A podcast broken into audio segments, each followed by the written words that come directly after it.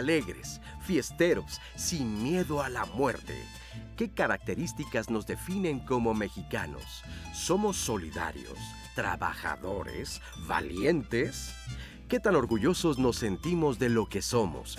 ¿Qué estamos dispuestos a hacer para ser mejores mexicanos y contribuir al fortalecimiento de nuestro país? Definir qué es la mexicanidad o qué nos hace ser mexicanos no es tarea fácil. Por eso te invitamos a revisar con nosotros en este mes patrio algunos elementos de nuestro pasado, presente y futuro que construyen nuestra identidad. Hoy, en Diálogos en Confianza, conozcamos qué rasgos nos unen e identifican como mexicanos. ¿Cómo están? Bienvenidos. Jueves 15 de septiembre. La verdad es que estamos de fiesta. Es el mes de la patria y nos da mucho gusto que el día de hoy se den un tiempito entre que van a la cocina, ven cómo va el pozole, lo que van a preparar para esta noche mexicana y nos escuchen o nos vean porque estamos seguros de que el programa les va a encantar porque vamos a hablar de nosotros, de nuestra esencia, de lo que nos hace sentirnos orgullosos de ser mexicanos. Gracias, bienvenidos. Vamos a platicar muy sabroso como lo que van a preparar esta noche. Así que vamos a entrar de lleno con nuestro programa. Magdalena Alejo, Jimena Raya nos acompañan en la interpretación en lengua de señas mexicana y Anaí va a estar muy pendiente si nos quieren compartirnos recetas, lo que van a cenar, con quién se van a reunir, qué significa para ustedes ser mexicanos, cómo viven estos días de septiembre en particular o a lo largo del año, porque ser mexicanos no solo es eh, fiesta, no solo es algarabía, hay muchas cosas que nos caracterizan y que nos hacen ser un pueblo único en todo el mundo y eso lo vamos a ver enseguida. Anaí, ¿cómo estás? Ay, muy bien, Lupita, pues ya se me antojó, me abrió el apetito con tantos, que el pozole, que el pambazo, pues vamos a ver, quiero leerles, como dice Lupita, así que yo voy a estar al pendiente de sus comentarios. Muchas gracias, gracias Anaí, gracias a ustedes en casa y en redes que comiencen a participar con nosotros. Les presento también a nuestros invitados con los que vamos a conversar este 15 de septiembre. José Ignacio Lanzagorta, ¿cómo estás? Bienvenido. Hola, muchísimas gracias Lupita, encantado de estar acá. ¿Ya sabes qué vas a cenar hoy?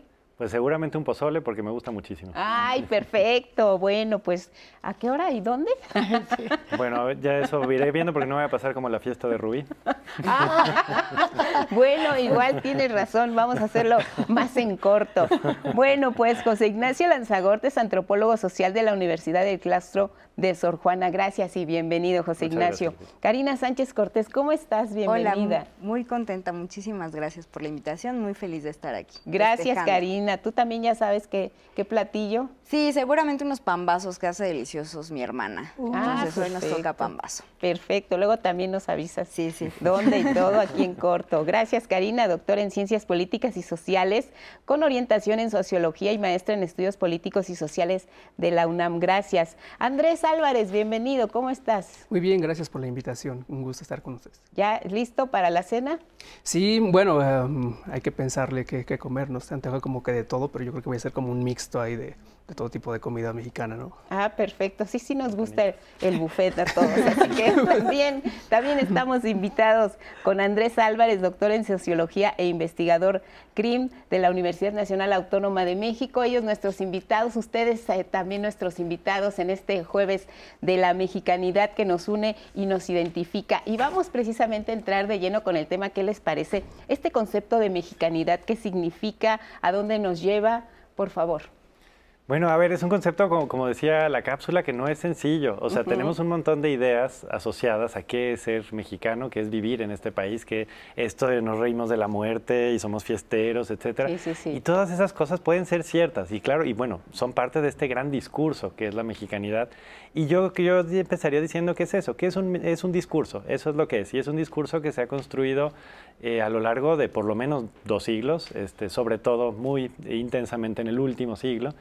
Y, este, y de ese discurso tomamos cosas y, y- esas cosas las tomamos, las escribimos y nos sirven, nos sirven para, para diferentes fines, nos sirven para eso, tener un gusto de ser, de ser y estar aquí, este, nos sirven para incluso activarnos, para ir hoy al, al- al Zócalo y tener algo que festejar, ¿no? Claro. Este, nos sirven para querer esta sociedad en la que estamos y, y mejorarla. Pero yo quisiera hacerlo muy enfático, a lo mejor sí, desde al menos desde el campo desde el que yo hablo, en que, en que no hay nada esencialmente mexicano, ¿no? Este, no hay nada esencial, como no lo hay nada esencialmente francés, este, estadounidense y demás, sino que es un discurso colectivamente que vamos construyendo y que se vuelve real en muchos aspectos, pero que también se puede modificar. Es decir, hay cosas que de lo mexicano y de la mexicanidad que si no nos gustan podemos hacer algo por, por cambiarlas y por, por por moverlas y que aquello que nos gusta y que nos sirve y que nos alegra, pues incluso incentivarlo, ¿no? Aprenderlo todavía más. Y yo empezaría por ahí, diciendo que es, que es un discurso antes que una esencia, antes que una, este, sí, una, una, característica intrínseca, innata, y que uno incluso por haber nacido aquí está obligado a tener esos, esos caracteres, porque también eso tiene efectos que pueden llegar a ser muy nocivos. Muy bien. Karina, ¿tú qué piensas del concepto de mexicanidad? Sí, quiero retomar lo que, lo que dice Ignacio. Es una construcción subjetiva. Eh, ¿Qué significa esto? Pues que no nacemos con ella. O sea, uno nace y te, te registran como mexicano, pero pero tú vas aprendiendo a lo largo de la vida lo que es ser mexicano, ¿no? Vas aprendiendo valores, vas aprendiendo tradiciones a través de la historia, a través de, de, tu familia. Y, y, esta construcción subjetiva, es decir, colectiva, no, no es individual es de todos, ¿no? Y de todas. Y entonces, en ese, en ese marco, eh, esta construcción de valores, de tradiciones, de, la esencia, que es más bien una suerte de etos que nos envuelve, ¿no? Pues se reproduce y es la que se va cimentando y está anclada no solo en la historia y en el gran relato de la historia y en los grandes hechos de la historia, sino también en lo cotidiano, ¿no? O sea, cuando sales y compras eh, la torta de tamal o cuando este, te comes unos tacos afuera del metro, o sea, eso es parte de, nuestra esencia y eso se, construye no solo en esta lógica eh, macro, histórica, sino en la esencia cotidiana y en las condiciones que tenemos para hacerlo. O sea, evidentemente lo social, eh, lo que tenemos ahí dispuesto para nosotros, pues es lo que nos, da la oportunidad de, de sentirnos mexicanos, ¿no? Muy bien. Andrés, por favor. Totalmente de acuerdo con mis eh, colegas. Agregando a eso, yo creo que la mexicanidad, o sea, como tal, la palabra es una eh, construcción eh, imaginaria. Es decir, la mexicanidad nace de un proyecto intelectual, pero también político. Y al mismo tiempo un proyecto, como dice Karina, un proyecto, una construcción social ¿no? de la vida cotidiana. Entonces, eh, teniendo estas, estas bases, o sea, hace tres siglos no existía lo mexicano, la mexicanidad, ¿no? Entonces, como proyecto intelectual, cuando uh, los intelectuales mexicanos se preguntan qué es ser mexicano, ¿no? Cuando Samuel Ramos se pregunta qué es ser mexicano, ahí ya está lanzando la primera pregunta, ¿no? Y ahí vienen pues, pues varias respuestas, ¿no? Luego ya vienen, eh, viene Octavio Paz y vienen otros intelectuales y ahí se está, se está pensando qué es lo mexicano, ¿no? Entonces, la, la mexicanidad tiene que ver con eso, con el movimiento intelectual político, porque también la mexicanidad nace como un proyecto de nación, ¿no? Es decir, eh, se está definiendo un país y se está definiendo una sociedad y al mismo tiempo... Em, está en el imaginario eh, colectivo, en el imaginario de la vida cotidiana, ¿no? y ahí se está eh, manifestando a través de discursos, a través de narrativas, a través de valores, a través de prácticas, a través de haceres. ¿no? Entonces es un conjunto pues, de muchas expresiones, ¿no? tanto eh, discursivas, prácticas, imaginarios, valoraciones, eh, pues que, estamos reproduciendo y que se están modificando. Es decir, como bien decía el compañero, no hay una esencia del mexicano, sino hay diversidades ¿no? y hay eh, distintas formas de expresar esta, mexicanidad. Y, sobre todo por lo que nos comentan, pues eh, cada quien nos vamos haciendo nuestro propio concepto de, mexicanidad, lo vamos aprendiendo, lo vamos razonando, lo vamos eh, entendiendo. Y ustedes en casa, ¿qué significa para ustedes también el, ser mexicanos? En redes sociales ya nos han compartido algunas expresiones, Anaí. Tenemos aquí algunos comentarios eh, que, hemos recibido. Patricia dice, me gusta mucho esta época del año, me siento muy orgullosa de ser mexicana. Dora, lo que más me gusta de las fiestas patrias es la comida, pero no debemos olvidar que no debemos de caer en los excesos. Fernando, cuando era niño, mis papás me llevaban a dar el grito al zócalo. Siempre está lleno de gente, pero se pone muy divertido. Aquí tenemos eh, este comentario de Laura, debemos expresar el amor por nuestro país todos los días del año, sobre todo siendo buenos ciudadanos, no solamente en estas épocas. A lo que pregunto, ¿qué significa entonces ser mexicano? ¿Solamente es en septiembre? Nos pregunta Laura. Flor, no nací en México, pero tengo muchos años viviendo aquí y digo como escuché una, alguna vez, los mexicanos nacemos donde queremos. Rita, lo popular no está peleado con lo cultural, todo es cultural y me encanta. Raúl, muchas veces no, no valoramos todo lo que tenemos en nuestro país. Somos ricos ricos de polo a polo. Así los comentarios de ustedes en redes sociales. Obviamente, Lupita, que seguimos invitando a la gente a que sean parte de esta conversación y que nos marquen también y nos cuenten sus experiencias de ser mexicano en esta mexicanidad del 55 51 66 4000 que está disponible para ustedes. No, y si también nos quieren compartir pues una receta de, cómo preparar un rico pozole, cómo hacer unas buenas tostadas, porque además el pozole, que también nos identifica como mexicanos, se prepara de diferentes maneras según el estado donde te encuentres, ¿no? En, Guerrero es de una forma, es, es verde, le ponen incluso chicharroncito bien rico, ¿no? La verdad es que esta noche, como bien, como bien decías Andrés, pues sí hay que probar un poco de todo, pero con moderación, como bien nos sugieren en las redes. Nuestra identidad, cuando hablamos de identidad del mexicano, ¿a qué nos remitimos? ¿Qué recuperamos de este concepto de identidad? Ay, esto es un concepto también bien espinoso. Bueno, es que todos estos conceptos son bien espinosos, pero, pero, o sea, la identidad al final es esta... Eh, digamos, suerte de capas que uno se pone con las que se siente eh, a, gusto, con las que se siente, esta, esta es la, la, persona en la que estoy cómodo en este momento. ¿no? Es, es, algo que puede ser estático, que, puede, que, no, que no es estático, que puede cambiar. Y es curioso porque ah, me quedé pensando mucho en lo que mencionaba ahorita Karina, sobre estas prácticas cotidianas, sobre cómo en la identidad, buena parte de esta mexicanidad, al menos como identidad, cuando la vivimos, la estamos disfrutando constantemente.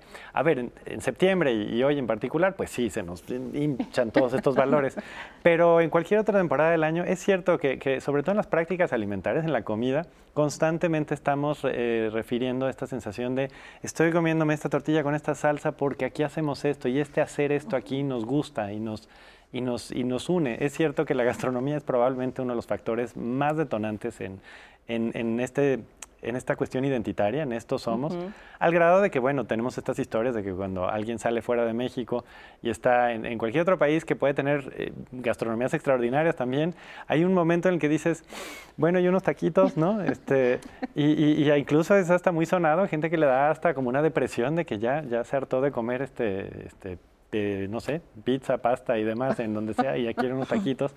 Este, pero, pero creo que tiene que ver con esta cuestión identitaria. O sea, que sí es, estoy alejándome de esta persona que siento que soy, donde me siento como de estas capas que me puse. Y necesito el pozole, necesito los tacos, necesito el mole, necesito la salsa, necesito esto, porque me regresa a esta, esta sensación de comodidad de quién soy y, con quiénes me identifico y con quiénes construyo y con quiénes vivo esta vida eh, cotidiana. ¿no? Y no faltan los que viajan, se les ocurre viajar con, con su salsita, ah, este, y bueno, ahora no sé cómo estén las cosas en los aeropuertos, de que si te la permiten o no, depende de dónde la guardes, pero bueno, se quiere siempre uno llevar un pedacito de, de su tierra a, otro, otro país cuando viajas al extranjero. Tenemos preguntas en redes, vamos con ellas. Al preguntar en nuestras redes sociales, ¿para ti qué es ser mexicano? Estos fueron algunos de los comentarios que recibimos. Clau Murueta. Ser mexicana es amar a nuestra querida patria y sentirme orgullosa de haber nacido en este bello país, sin olvidar nuestra historia. Tora IGM. Es valorar nuestra cultura y tradiciones, escuchar nuestras canciones y sonidos nacionales, y que se te ponga chinita la piel, valorar a nuestros pueblos originarios. México es mucho, y no le envidia nada a ningún otro país. ¡Viva México! Caris, disfrutar la comida que es única, hacer honor a nuestras tradiciones. Judith Porihuela es tener la capacidad de buscar mil formas para lograr el objetivo o darle una nueva manera de tener solución. Somos gente noble y amigable. Vargas C. Jesús. Para mí es haber nacido en este país, ser representante con dignidad y orgullo de esta nación. Marisol.palafox 20. Ser mexicana es amar a mi país, cuidarlo en todos los aspectos. Hardworking Urban Blood. Ser mexicano es ser amable, sonriente y muy ingenioso. Delfín del mar que nos diferenciemos a otros países en cuanto al amor, al respeto, que defendamos la vida y que valoremos la tierra que nos vio nacer. Mirna Janice Parral, es conocer por lo menos un poco de la historia y la cultura de mi país, sentirme orgullosa y por el honor de haber nacido aquí, en mi México. Creo que hasta el tono de voz nos cambia cuando hablamos de nuestro país, porque este grito que nos caracteriza de Viva México nos sale del alma y hasta creo que lo, hacemos, eh, además de con mucho orgullo, con una forma de que se escuche aquí donde estoy y más allá de las fronteras. Ya hablamos de la comida, ya hablamos de lo que significa para nosotros la mexicanidad del orgullo, pero ¿qué otros, otros elementos nos dan identidad como mexicanos? Yo creo que algo que dijo Ignacio que me parece muy importante es la idea de identificarnos, ¿no? Con cosas, que eso es lo que nos protege y lo que nos hace pertenecer, ¿no? La, hablamos de la comida, yo creo que la música también, lo, leí ahí, la música es uno de los rasgos más, más fuertes que tenemos, que nos identifica, ¿no? Un buen mariachi siempre se agradece. Y no solo eh, eh, la música del mariachi, o sea, todo, todo lo que habla de lo que somos en términos musicales, porque la expresión eh, la expresión artística siempre es una de las, de las cosas que nos, que nos identifica, ¿no? y, bueno, más allá de las bellas artes y toda la corriente artística del muralismo y todo eso que, que, tomaba a lo mexicano como un eje, ¿no? Y que lo ponía ahí, yo creo que la música es uno de, las, de los elementos, además de la comida, que, que, sí, en donde quiera que lo oyes, o sea, así como decías, ¿no? Escuchas una musiquita y ya te prendes, no sé, hay estos clips ahora en internet donde se ven bailando la chona en, abajo de la Torre Eiffel, ¿no? Y dices, claro, eso, eso es, ¿no? Es de la algarabía y es en ese momento eh, justo cuando estás fuera del país es cuando más te sientes identificado y es cuando te más te da esa añoranza y hay un, contacto directo, que es parte de nuestra identidad, ¿no? O sea, en otras, eh, otras personas que conozco de otras nacionalidades no lo hacen como lo hacemos nosotros. O sea, se encuentran y es hola, bye, ¿no? Pero nosotros es como hermano, ¿no? Claro, Qué gusto. Y ese es uno de los rasgos que tenemos porque, claro, hay una identificación con, nuestra esencia eh, nacional, como decían ahí, ser del país porque ya dentro de las regiones es otra cosa, ¿no? Pero, o sea, ya dentro de las regiones te mueves de región y ahí sí ya no es lo mismo, pero digamos fuera del país, en, en términos generales, sí hay como algo que te pega a otros mexicanos Claro, y, lo vemos en los mundiales, lo vemos en los Juegos Olímpicos, el que, los que llevan el ambiente son los mexicanos. Los rusos estaban fascinados con los mexicanos porque eran los que ponían el ambiente, los que ponían los cánticos, los que hacían la fiesta, como dices, esta algarabía. El sombrero de charro ha dado la vuelta al mundo en cualquier tipo de eventos y ocasiones donde se pronuncie la palabra, la palabra México, como bien dices, es en nuestra comida, es nuestra eh, historia, pero también están nuestros símbolos patrios que hoy resaltan en cualquier plaza de todos los estados del país, ¿no? También, Andrés. Claro, los símbolos patrios eh, y también todo un conjunto de eh, construcciones culturales y arquitectónicas, ¿no? Es decir, México eh, tiene 35, 36 patrimonios culturales, patrimonios de la humanidad, ¿no? Ahí están los patrimonios culturales, los, los, patrimonios naturales y los mixtos, ¿no? Entonces, eh, um, o sea, hay una diversidad de, um, digamos que de, de material que nos identifica como mexicanos y si bien eh, ahí está la música, está la comida, pero también está ah, la lengua, ¿no? Es decir, cuando alguien escucha a otro mexicano en el, extranjero y dices, ah, claro, pues es que él habla español y es de México, ¿no? O sea, cuando alguien dice, sí, güey, ¿no? O sea, luego, luego identificas de que es otro mexicano, ¿no? Entonces, hay eh, distintas formas eh, de pertenencia y los símbolos patrios también, ¿no? Es decir, ahora que hay como un, un retome de pues, nuestras culturas eh, de los pueblos originarios, ¿no? Es decir, retomar eh, pues Quetzalcoatl, retomar eh, la el escudo nacional, retomar la bandera, ¿no? O sea, esto también nos habla de, pues, de nuestra riqueza, de nuestra diversidad de, pueblos originarios y además de eh, las distintas, eh, pues, identidades que hay, ¿no? Yo no, considero, desde mi punto de vista personal, que haya una sola identidad. Hay distintas identidades, ¿no? Porque así como puede haber una identidad de, eh, una persona indígena también puede haber, puede ser distinta a la identidad de una persona, ah, no sé, de clase alta, ¿no? Por ejemplo, o, una, identidad de eh, un obrero ¿no? a de un migrante mexicano. ¿no? Entonces, son distintos complejos y como bien dice Ignacio, o sea, hay, un proceso ahí como complicado y el tema de la identidad es sumamente espinoso, ¿no? pero creo que hay distintos, eh, pues, identidad, distintas identidades ¿no? que nos van identificando, pero es diferenciada, es decir, lo que me identifica como, como mexicano puede ser no para mi compañera ni para mi compañero. ¿no? Entonces, eh, pues vemos esta riqueza ¿no? de, de cómo nos identificamos. Multiculturales además por el país al que pertenecemos.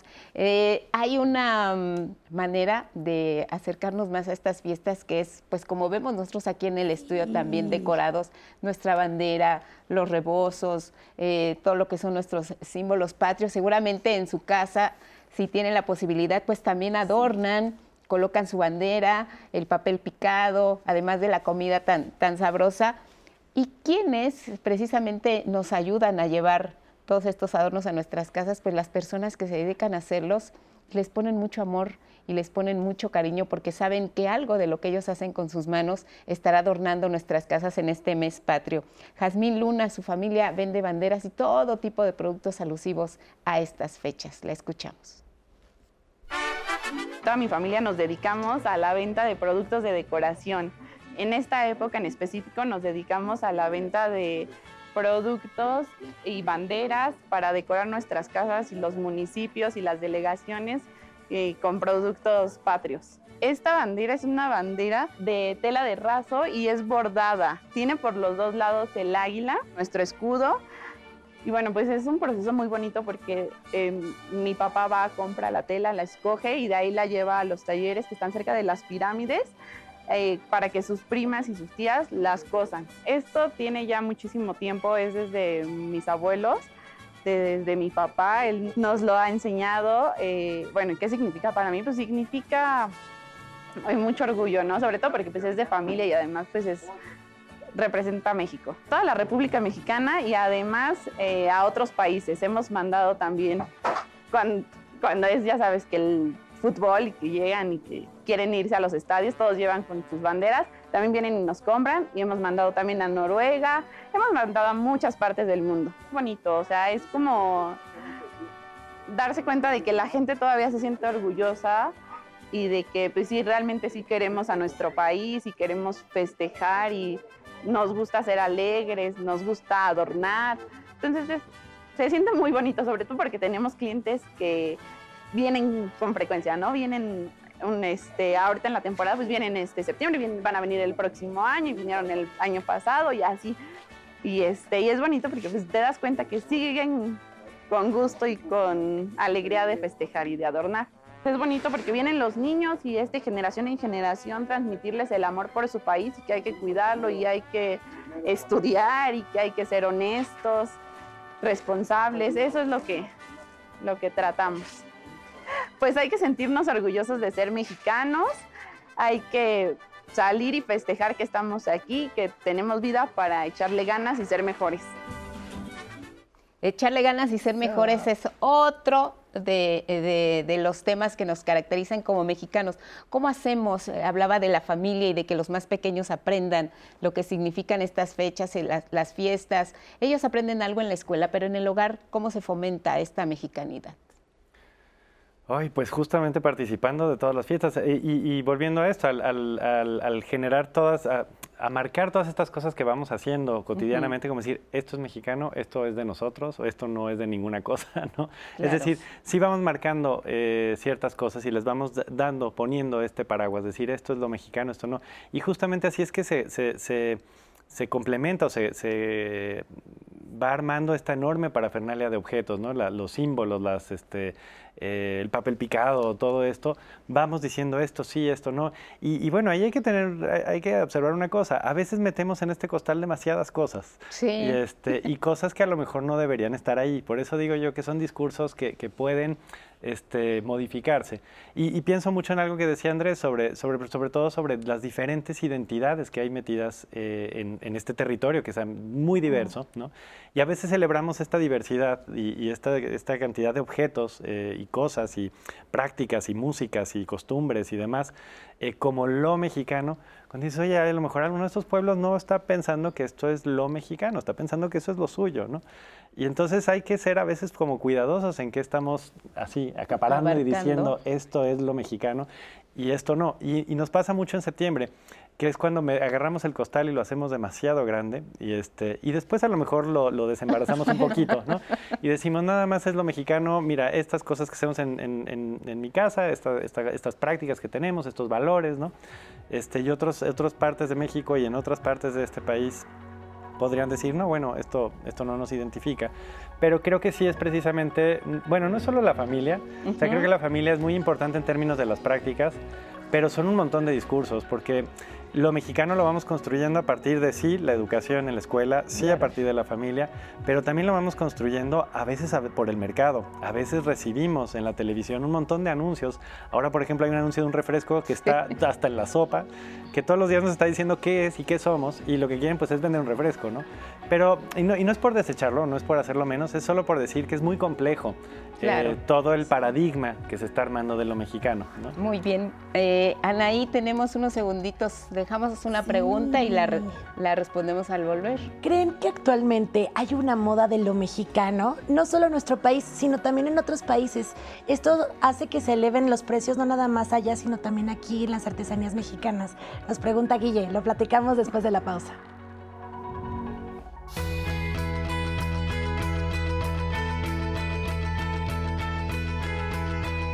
La mexicanidad es esa herencia espiritual y cultural que se ha ido desarrollando en México a lo largo de miles de años. Antonio Velasco Piña, escritor, abogado e historiador mexicano.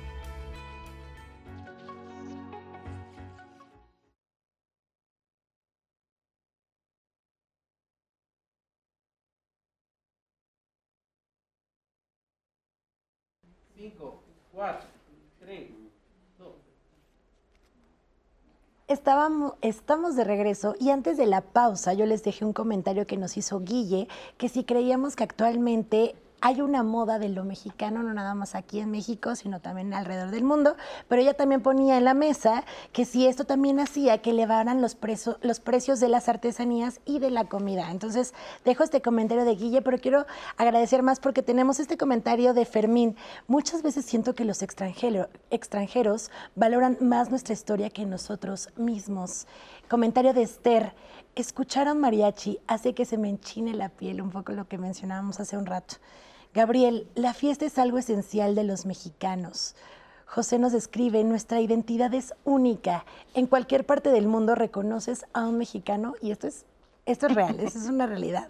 Mariana, amo a mi país, amo la historia, amo el presente de nuestro país. Debemos inculcar este amor a las nuevas generaciones, nos comparte Mariana. Y aquí, así como está la, la participación, también ustedes nos dejaron en esta pregunta, ¿Qué significa ser mexicano? Aquí está la respuesta que nos dieron ustedes.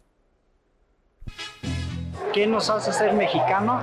Ser decentes y respetuosos.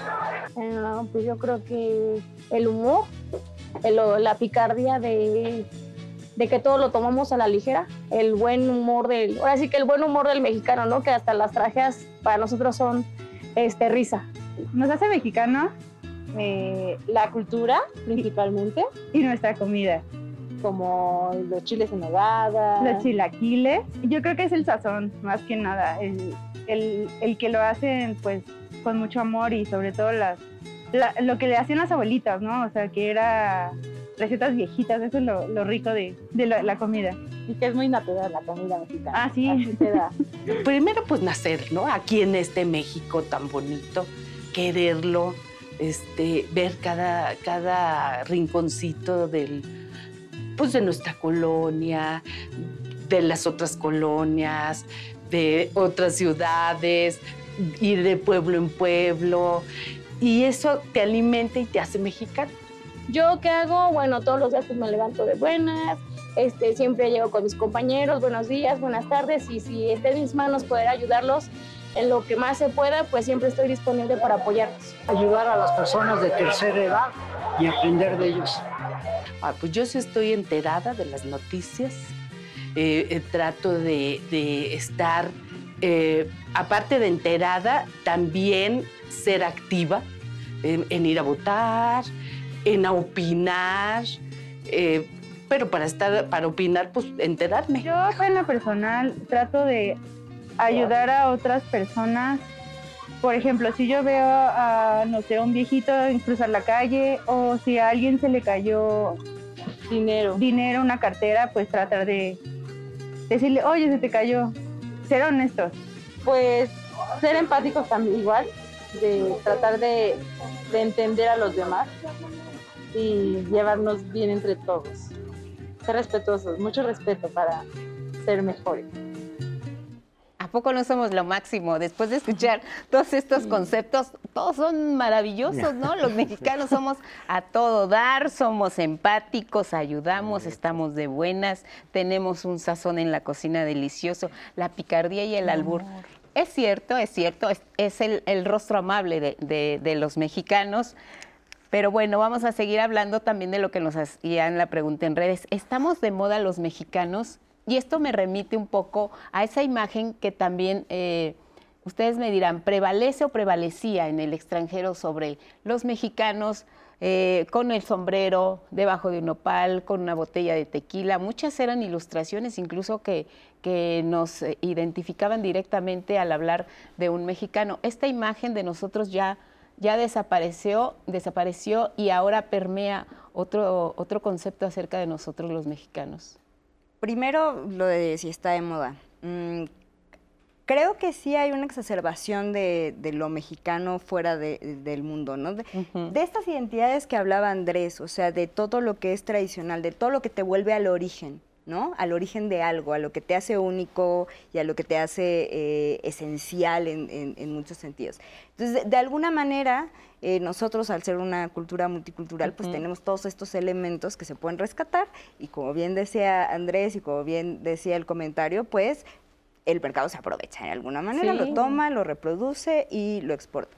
Bueno, Frida Kahlo, por ejemplo, ahora hay un boom súper fuerte de, de no yo no diría ni siquiera que de su arte, de ella, de la persona, de lo que, de lo que, la impronta que es una mexicana que en una época pues se imponía y era fuerte y era, ¿no? Y entonces la impronta de Frida Kahlo es lo que está de moda. Entonces, son estos elementos que se van recuperando y que se van, digamos, ahora como, el mundo es más pequeño, ¿no? Porque podemos viajar más, porque las comunicaciones nos hacen mucho más, tener contacto con otras nacionalidades, cosa que hace 50, 60 años era impensable, ¿no? Y, y eso va transformando de alguna manera este referente que se tenía de nosotros, ¿no? O sea, ya la comunicación nos ayuda justamente a modificar la, identidad y a quitarla. No sé si ha desaparecido, o sea, no, sé si, si para, para otros en otros países que no tienen tanto contacto con lo mexicano haya desaparecido esa imagen del, charro, ¿no? O del, o del, campesino, no lo sé. Pero sí, el contacto que yo he tenido con, con otras personas sí, sí me dice que ha cambiado. Y yo creo que eso se debe, bueno, a los medios de comunicación, a los medios digitales, a las redes sociales, a, esta experiencia que tenemos de, poder compartir con gente del otro lado del mundo en cuestión de segundos, ni siquiera de minutos. Y, eso hace ha suavizado de alguna manera. Y creo que sí está de moda, pero no sé qué, ahora sí que no sé qué tan bueno sea eso.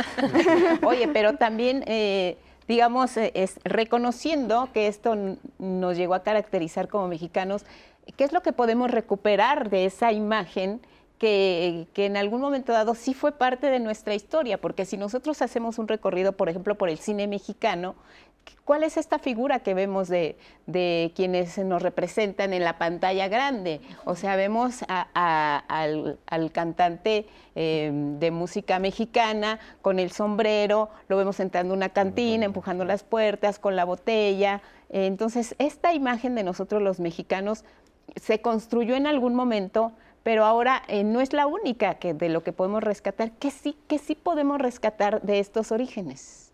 Eh, pues de entrada... Em, Sin negar, digo, lo que eh, es una realidad, lo que existe. Sí, sí, claro. yo creo que nació más bien del cine de oro y de la, esta creación del muralismo, ¿no? Donde se pintaban precisamente a pues al, indio, ¿no? Con el nopal y, es parte también de la, de la creación artística, ¿no? De Siqueiros, de em, Rivera, ¿no? De Orozco, ¿no? O sea, son grandes aportaciones que hicieron precisamente para construir una identidad, eh, pues, nacional, ¿no? Eh, y creo que eh, también, regresando a la pregunta primero sobre la moda de lo mexicano, creo que hay una, pues una industria cultural, ¿no? una industria cultural que está modificando a cada momento eh, pues las representaciones de la mexicanidad y de lo mexicano. ¿no? Es decir, si antes era el, indígena con, o el indio con su sombrero, ¿no?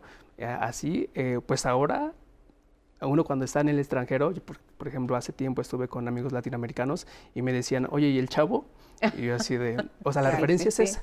Eso, pero también eh, son las telenovelas y también la referencia es el narco. ¿no? Entonces, esta imagen ¿no? de, del narcotraficante, la referencia es esa en América Latina. ¿no? Cuando hablaba con, con mis amigos de, Europa, eh, por ejemplo, era así de que, oye, el chicharito, ¿no? O sea, la referencia es otra, ¿no? Entonces nos habla de distintos procesos de, cómo va cambiando esto, pero a través de las, de las industrias culturales, ¿no? Y, ah, y si bien no es un proceso eh, pues único, ¿no? O sea, tiene gran influencia pues en, cómo nos ven. Los otros. Claro, exactamente, en cómo nos ven. Eh, y qué curioso, ¿no? Porque efectivamente sí, lo que, lo que se vende de nosotros fuera de México, digamos, el, Chicharito como un, jugador mexicano que hizo historia igual que lo hizo en su momento Hugo Sánchez y, cambian, cambian, ellos mismos son embajadores de, nuestro país con lo que hacen lo que se ve en América Latina, por ejemplo, la figura de Chespirito, tienes razón, en, en, Sudamérica sigue siendo un gran ídolo, el profesor Girafales, todos estos personajes que de la televisión saltan a la fama a nivel internacional, tuvieron su momento histórico, lo aprovecharon muy bien, pero esa imagen queda muy grabada, muy grabada fuera de, nuestras, de nuestras fronteras. ¿Qué piensas al respecto? Eh, es un, es un, este es un tema que me gusta mucho, me interesa mucho porque pienso que, que terminada la Revolución Mexicana, justamente a partir del régimen que se construye en los primeros 20 años, aparece el muralismo, aparece también unos medios de comunicación bastante controlados por, por el Estado, y desde ahí se controla este discurso de qué es lo mexicano. De ahí se hace este costal del que, del que hablaba hace ratito, de los murales que los han mencionado ambos mis colegas. Este, eh, digamos que había una suerte de control centralizado desde, o unificado, digamos, sobre esta idea de lo mexicano, que fue profundamente exitosa. Eh, fue exitosa en muchos niveles, para bien y para mal. Hay cosas extraordinarias de esos, de logros y hay, hay, hay, cosas que no son tan buenas. Si nos uniformamos demasiado y, este, y se, se, pierde diversidad, que creo que eso no, no es bueno, no ganamos, sobre todo quien pierde en esa diversidad es quien, quien lo ha incluso reclamado. Pero lo que me llama la atención es que es tan exitoso que el resto del mundo entra en esta fiesta del gozo de que es lo mexicano y entonces adoptan este, los símbolos, los vienen a estudiar. Incluso me acuerdo que eh, cuando estaba estudiando este periodo, los 20, 30, venían de todos otros países a trabajar con Diego, a trabajar con Orozco, a ver cómo es esta efervescencia de lo que se está creando. Y lo que me llama la atención es que en los últimos años quizás se pierde esa capacidad, digamos, centralizada de controlar qué es lo mexicano, ¿no?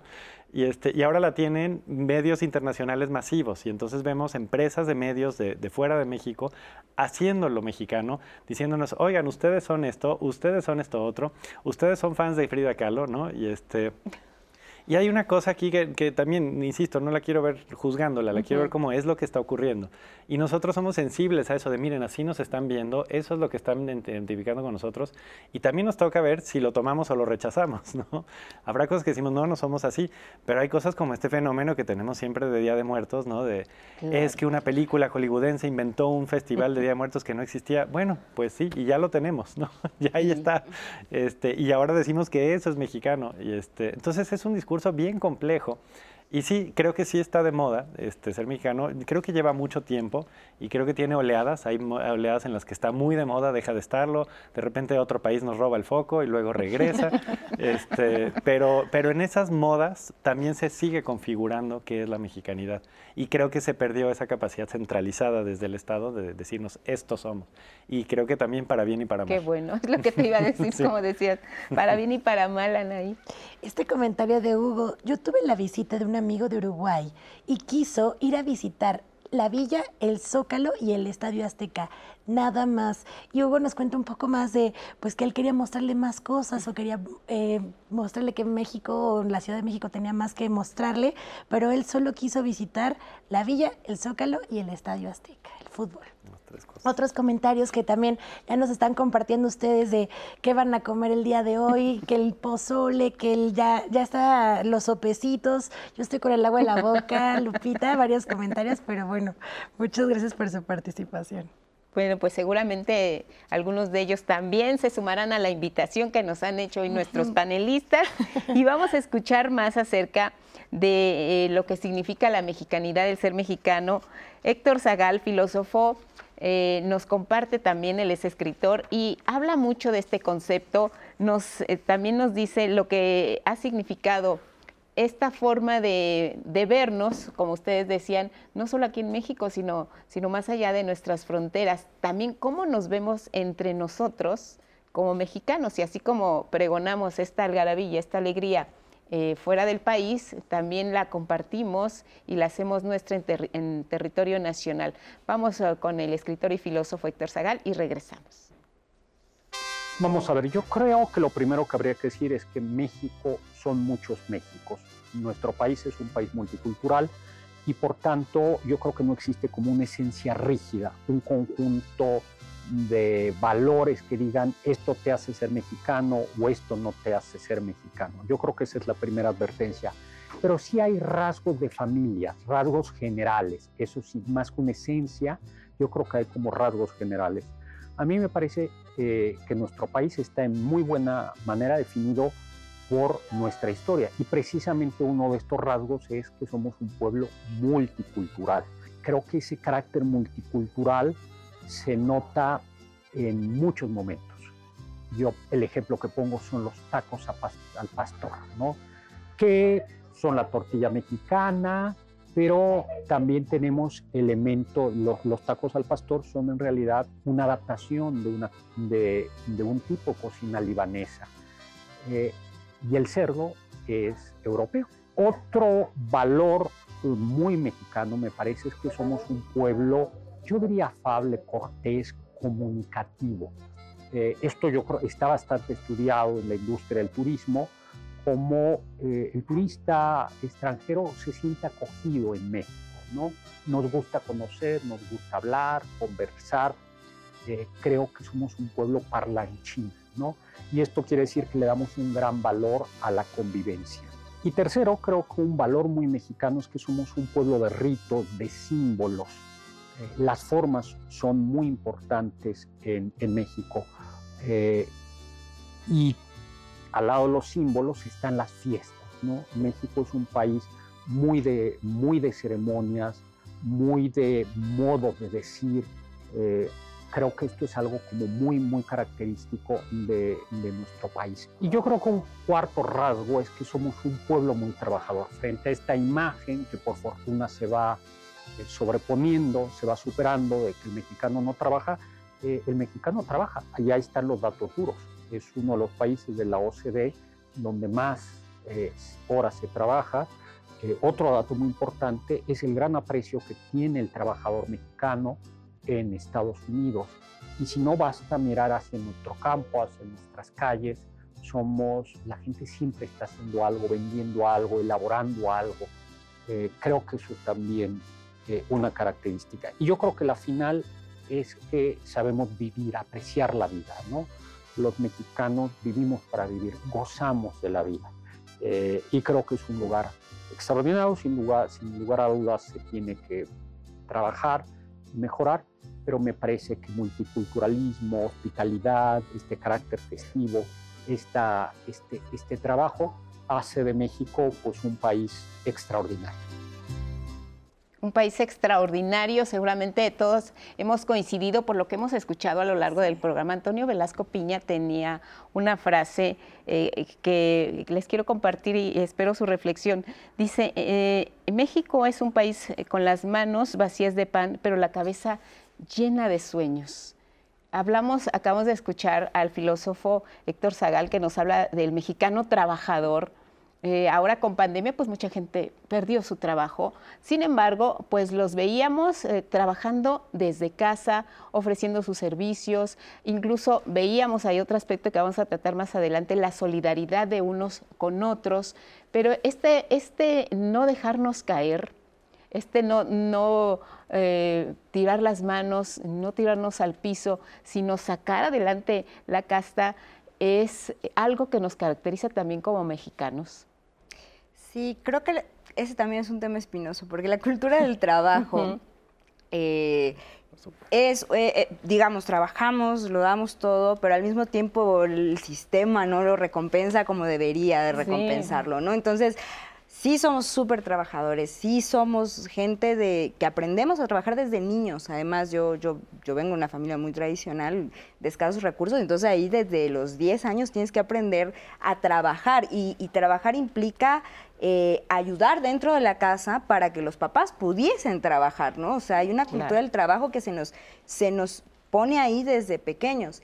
Y claro, el sistema, el Estado, lo político, pues no la está compensando tanto, ¿no? Entonces, si bien esta identidad trabajadora sí nos destaca, ¿no? Y, lo vemos, al mismo tiempo, bueno, hay, hay una suerte de, eh, yo lo veo así y lo comento con, algunos compañeros argentinos que, que, he podido reflexionar sobre esto, una suerte como de resignación hacia adelante, ¿no? Así de, bueno, no hay, pero le vamos a echar ganas. Bueno, no hay, pero vamos a seguir hacia adelante. Entonces, eh, eh, como que sí es esta idea de no hay pan, pero hay sueños. Entonces hay que darle y darle y darle. A mí me parece un poco este espinoso, diría Ignacio, porque la recompensa tendría que ser eh, de otra manera. Sin embargo, sí rescato este, este rasgo de que sí, no nos dejamos caer ante nada y vamos hacia hacia el frente. Y eso, bueno, a final de cuentas es la cultura del trabajo que, que nos mantiene y que nos sostiene en, en, medios a veces muy precarios, ¿no? Y es lo que te da el sueño, digamos.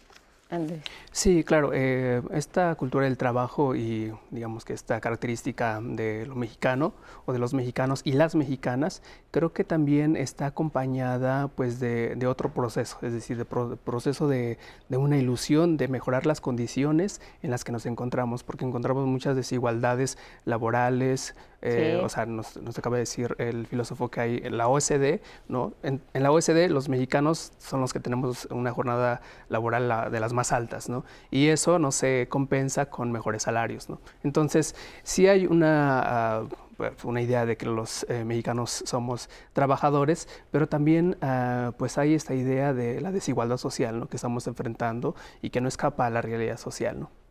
¿Quieres hacer alguna reflexión sobre lo que decís, maestro? Coincido este, plenamente con, mis colegas, la verdad, y, solo me llama la atención una cosa en reforzando esto de que sí, sí hay una, cosa, sí creo que hay una cultura del trabajo, pero de buen ánimo, pues, este, a pesar de la adversidad. y, a ver, es que siento que a veces idealizamos esa adversidad como algo como, qué, qué maravillosos somos porque hay adversidad. No, es que ojalá no hubiera la adversidad, ¿no? pero, pero está este dato, ahora no recuerdo quién es la encuestadora, no sé si es Latino Barómetro, Pew Hispanic Center, pero una de estas encuestadoras que hacen encuesta en muchos países que cada tantos años pregunta cuál es la nación más feliz del mundo. Y México siempre está como en segundo, a veces primer lugar, y dices, bueno, ¿no? Uno esperaría que el país más feliz del mundo fuera estos que son prósperos, con bajos niveles de desigualdad, con tremendos...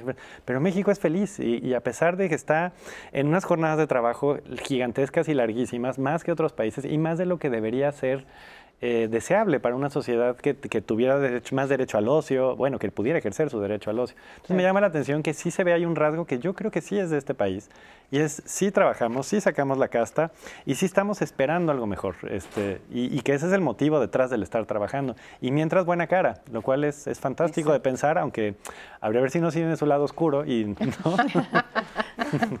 y se pagan las consecuencias de, ser tan parlanchines y tan fiesteros. A ver, comentarios. Tenemos este diván. No olvidemos las aguas frescas, que también es un clásico mexicano.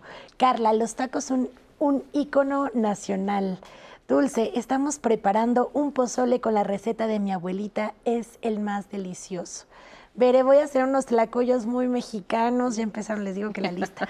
Sonia, en una fiesta mexicana no pueden faltar los elotes y esquites con limón y chile piquín. Yo le mando un abrazo a mi mamá porque también son buenísimos los que hace mi mamá siempre. Melissa, algo muy característico es que a la casa que llegues, por más pobre que sea, te invitan siempre un taco. Yuriria dice, somos muy hospitalarios. Los extranjeros llegan de vacaciones y se quedan a vivir aquí porque se enamoran. Dani, en el trabajo también se organizan las fiestas por cualquier razón. Tratamos de disfrutar en cualquier momento la compañía.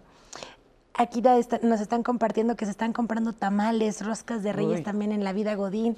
Siempre Por adelantado. Por adelantado aquí. No es el pozole, ya estamos en el día.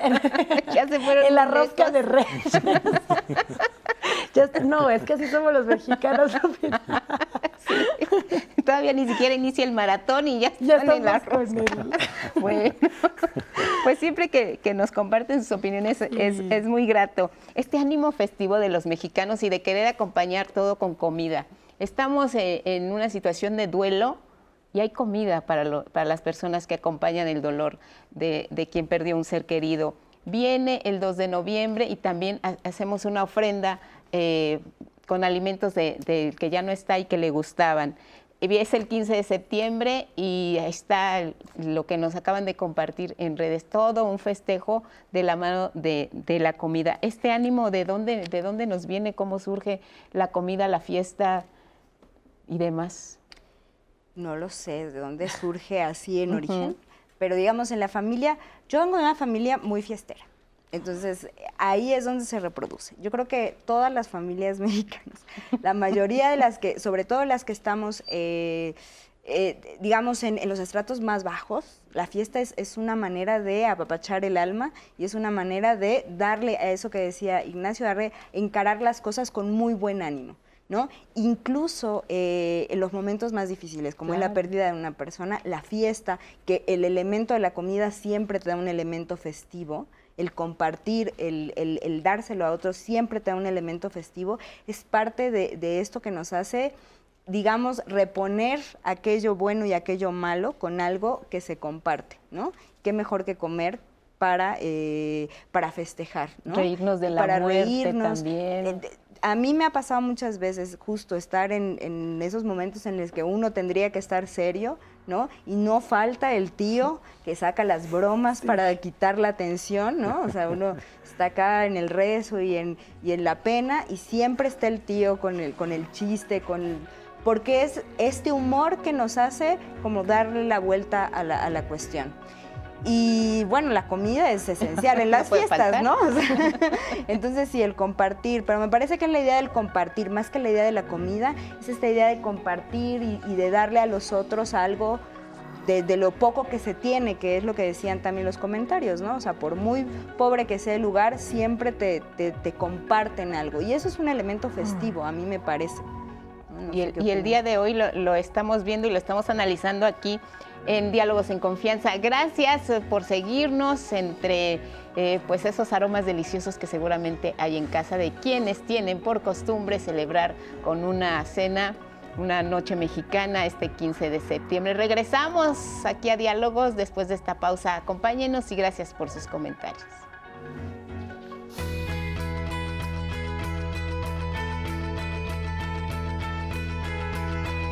Mexicanidad es una inabarcable multitud y multiformidad de cosas mexicanas, materiales e inmateriales, naturales y culturales, individuales y colectivas, insignificantes y grandiosas. José Gaos, filósofo y traductor español mexicano.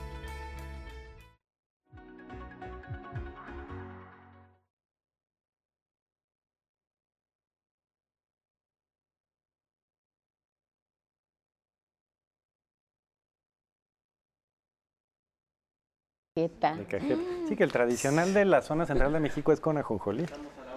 Sí. O sea, no es dulce, ¿no? Y este del azúcar rosadita también que le ponía. Ah, sí. 9, 8, 7, 6, 5, 4, 3, 2. Estamos de regreso con ustedes y más de esos comentarios les voy a compartir este que nos llegó de Blanca. No olvidemos las bebidas. Cada región de nuestro país tiene su bebida tequila, mezcal, sotol, etcétera. Eh, Rita, algo muy característico de los mexicanos es que siempre nos unimos en momentos difíciles. Voy a guardar este comentario de Rita, voy a compartir este de Fernanda. Septiembre es mi mes favorito porque en otros meses ser mexicano puede ser significado de discriminación y en septiembre siempre hay un orgullo nacional común. Eh, hasta puedes usar atuendos indígenas con orgullo que en otros meses no son bien catalogados. Retomo este de Rita, que dice algo característico de los mexicanos es que siempre nos unimos en momentos difíciles. Es el caso y testimonio que tenemos a continuación de Eduardo Cano. Él es voluntario de la Cruz Roja y nos habla cómo los mexicanos somos solidarios en momentos complicados y nos cuenta también su experiencia en el terremoto de la Ciudad de México que vivimos hace unos años. Así que vamos a ver el testimonio de Eduardo los mexicanos somos muy solidarios, eh, nos caracteriza esto a nivel internacional, o sea, en otros países nos ven y es así de, ah, eh, ¿cómo, lo hace México para apenas ocurre algo y a los cinco minutos ya hay un montón de gente apoyando, ya hay un montón de gente dando recursos, lo que no tiene, eh, dándolo a otras personas que lo requieren, en aportar este, algo a la sociedad de lo que pues se me ha dado eh, he podido viajar a otras partes del mundo sin nada como México y pues siempre es retornar algo de lo que somos como mexicanos a los mexicanos.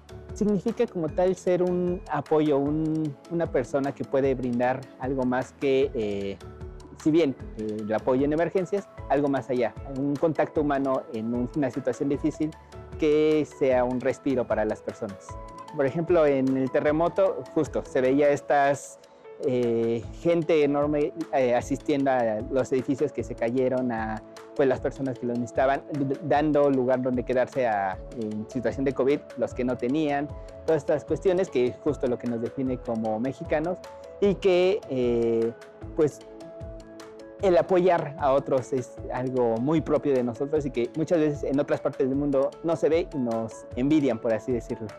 Todos podemos hacer algo, desde nuestras casas, eh, ahora en la virtualidad, apoyando a otras instituciones que lo hacen, o igual nosotros mismos, el aportar nuestro granito de arena, llámese desde nuestro tiempo, desde nuestros recursos, desde donación de sangre, e igual es muy importante para ayudar a otros, integrarnos como voluntarios, eh, ya sea desde nuestros conocimientos, habilidades o bien en la práctica, en la, en la acción, y que desde muy pequeños, bueno, en el caso de Cruz Roja, desde los 8 años pueden aportar hasta los muy grandes. Hemos recibido personas que se jubilan, y acabó su vida laboral y dije, ah, quiero apoyar, voy a Cruz Roja y ahora apoyo desde la Cruz Roja, pues ya con lo que he aprendido a lo largo de mi vida. Y pues cualquiera lo puede hacer. Y se pueden acercar a la Cruz Roja más cercana a su comunidad, a su lugar de residencia eh, bueno, en el área de juventud justo acaba de iniciar la campaña de captación de asociados, que es integrar a chicos de entre 8 y 30 años. Sin embargo, eh, a lo largo del año se pueden incorporar eh, sin ningún problema, con cualquier habilidad que conozcan, el tiempo que estén disponibles. la Cruz Roja siempre los va a recibir, la Cruz Roja siempre los va a apoyar y siempre está al servicio de la comunidad. Saludos a todos los que trabajan ahí en la Cruz Roja mexicana siempre eh, la atención que, presta la Cruz Roja y, la asistencia que dan en casos de emergencia, pues los vemos ahí actuando en situaciones de desastre. Y hablamos ahora de la solidaridad, ¿no? Somos solidarios los mexicanos en un mes como este, donde también, además de festejar las fiestas patrias, pues desafortunadamente hemos tenido eventos eh, muy tristes, muy dolorosos, muy dramáticos, como son los sismos del 85 y de 2000. 17 nos simbraron el alma y recuperamos nuevamente las generaciones que no vivieron el 85 y que solo lo, alcanzaron a ver en imágenes, ahora fueron parte de, esta solidaridad que salió a las calles a tender una mano a remover, a remover escombros. Y es una situación que se va a repetir de manera cíclica, y es parte de nuestra esencia. No esperamos a que llegue la autoridad y comience su labor, sino que nosotros también somos parte de eso.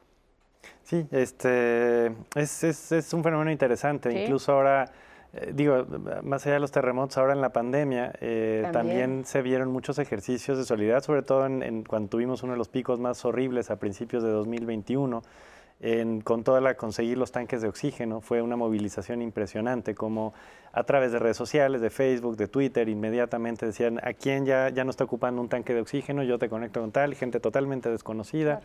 Y, este, y se quedaban de acuerdo y esta circulación de tanques era una cosa que era sorprendente porque era eh, como en los terremotos de pura eh, organización espontánea.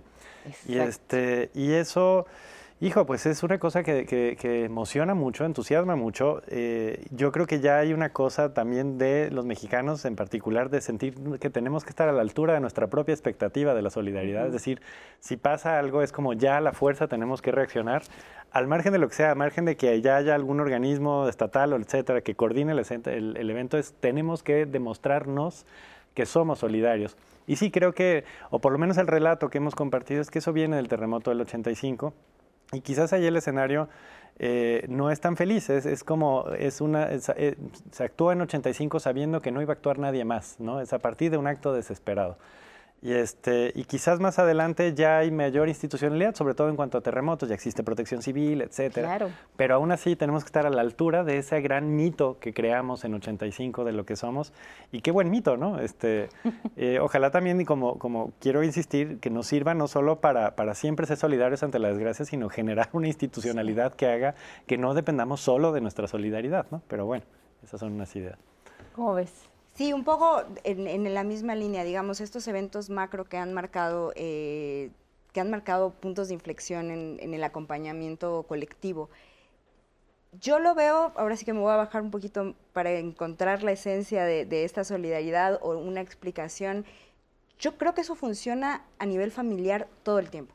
O sea, justamente como hay una hay una suerte en donde la institución no te está respondiendo, ¿no? O sea, la institución no te está, no, no te está dando lo que necesitas para cubrir las necesidades de salud, de trabajo, no sé qué.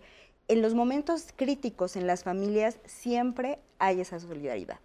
O sea, no solo en los momentos macro, cuando alguien se enferma, cuando alguien está en el hospital, cuando alguien necesita algo, las familias operan como una red en automático para organizarse, ¿no? Bueno, entonces se lo llevaron a tal lugar, bueno, entonces ¿quién se va a quedar a, a esperarlo? ¿Quién va a estar con él? ¿Quién lo va a cubrir? ¿Cómo nos intercambiamos? O sea, esa, esa activación me parece que ya estaba presente en nosotros y que claro, en un momento de, cri- de crisis o en un momento de quiebre macro, pues empieza a operar a nivel macro, pero siempre opera en nuestras familias, o sea, piensa en un momento en el que hay alguien que, va al hospital y claro, como tú sabes eh, que la institución eh, son mu- muy, buenas, pero de repente no tienes que estar ahí al pendiente, ¿no? Y entonces la familia se activa y estas redes empiezan a operar. Entonces, yo creo que más bien est- estos momentos solidarios eh, macro que hemos vivido durante el 85, en el 2017 y en la pandemia son una expresión de la solidaridad que también tenemos en el espacio cotidiano,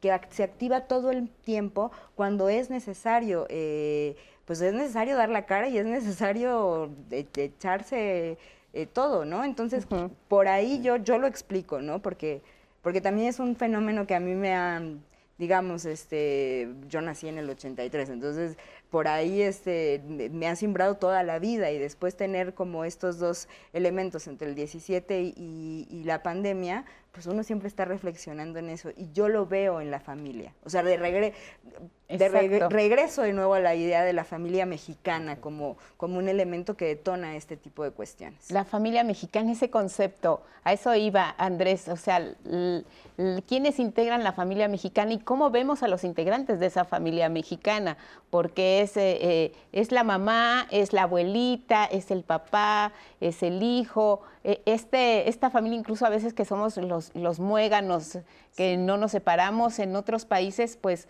ya hay más independencia de los jóvenes, eh, llegan a, a- a dejar su casa, no sé, 18, 19 años o cuando ya tienen la posibilidad económica.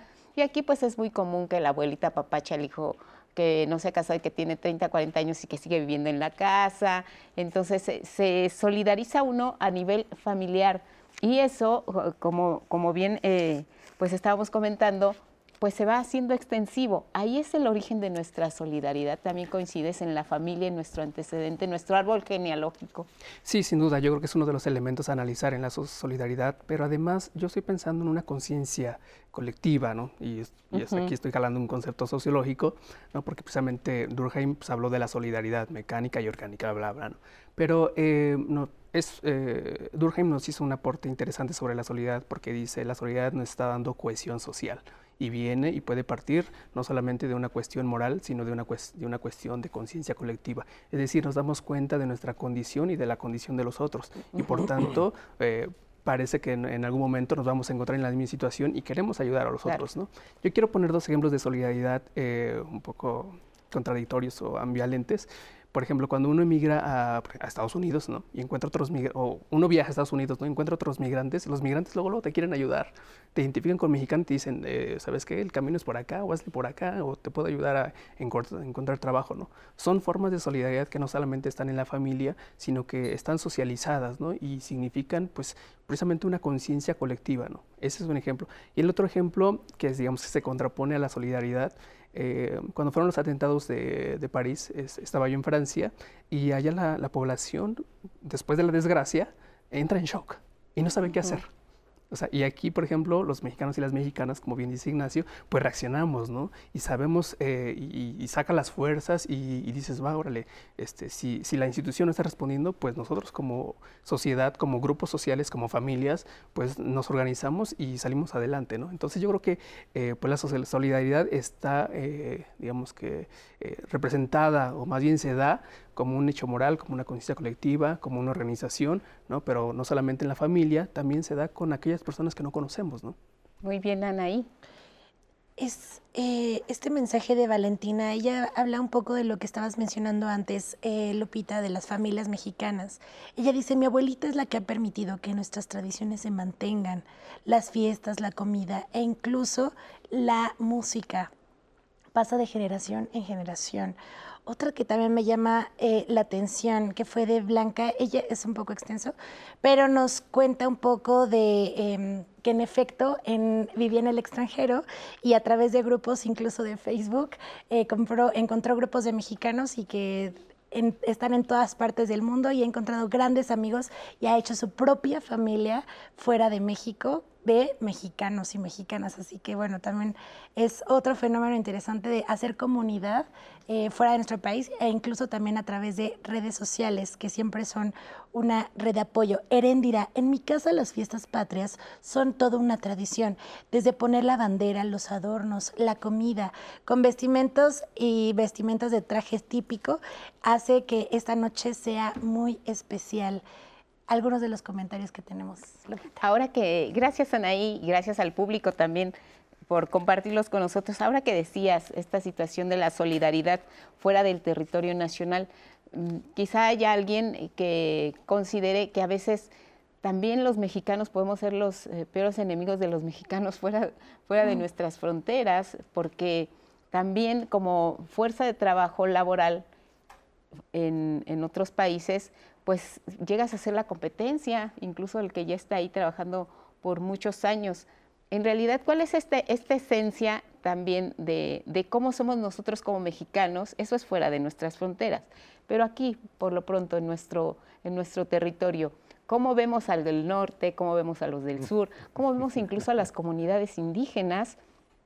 Porque pues sí somos muy orgullosos de lo que hacen con sus manos, de lo que elaboran y, destacamos mucho nuestra historia y nuestro pasado indígena, pero nos encontramos a alguien eh, de rasgos indígenas y a veces incluso somos eh, personas que discriminan al, otro, ¿no? Sí, es tremenda esta ambivalencia, ¿no? Y por eso decía yo que el, discurso mexicano del siglo XX, que es unificador, eh, acaba teniendo esta ambivalencia porque tomamos elementos que consideramos nuestros, que en realidad no son nuestros, y decimos esto es parte de lo mexicano, pero no consideramos a la persona, a la que, produce estos símbolos y que produce estos objetos y demás.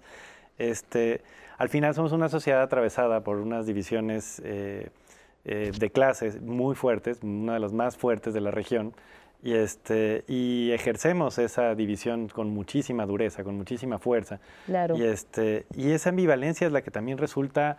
Eh, interesante a la hora de, eh, de- de explorar el nacionalismo mexicano, es decir, cómo podemos estar tan divididos socialmente con un nivel de violencia tan fuerte y aún así tener un discurso nacionalista tan profundo, tan intenso, tan... Yo creo que eso, no sé, habría que comparar con otros países, pero me parece incluso una anomalía mexicana. Y, este, y hay muchas cosas que son de juego, ¿no? Estas, las, en redes sociales a cada rato vemos lo de la guerra de estados y este, chilangos contra norteños. Y, y que si las quesadillas llevan queso, no, o son sin queso, sin queso, con queso, sin queso. Pero, pero hay una violencia, de, ahí no, desde luego esos son juegos, pero hay otras discriminaciones que sí llegan a ser profundamente violentas entre el, entre el norte y el sur. Y más allá entre el norte y el sur, entre, entre pueblos eh, originarios y personas que ya no se identifican con pueblos originarios, este, que son, somos la mayoría del país. Y, este, y sí, ahí de pronto decimos son nuestros pueblos indígenas, y dices, no, no son nuestros, ¿no? Este, pero es que para algunas cosas se acabaron en el discurso de lo mexicano sí siendo nuestros, ¿no? Tomando algunos de sus elementos, de sus músicas, de sus eh, alimentos, de sus eh, ropas, de sus... Este, entonces creo que ahí, y, y creo que Andrés ha subrayado mucho el tema de la diversidad aquí y, y también en las cápsulas hemos visto el tema del multiculturalismo.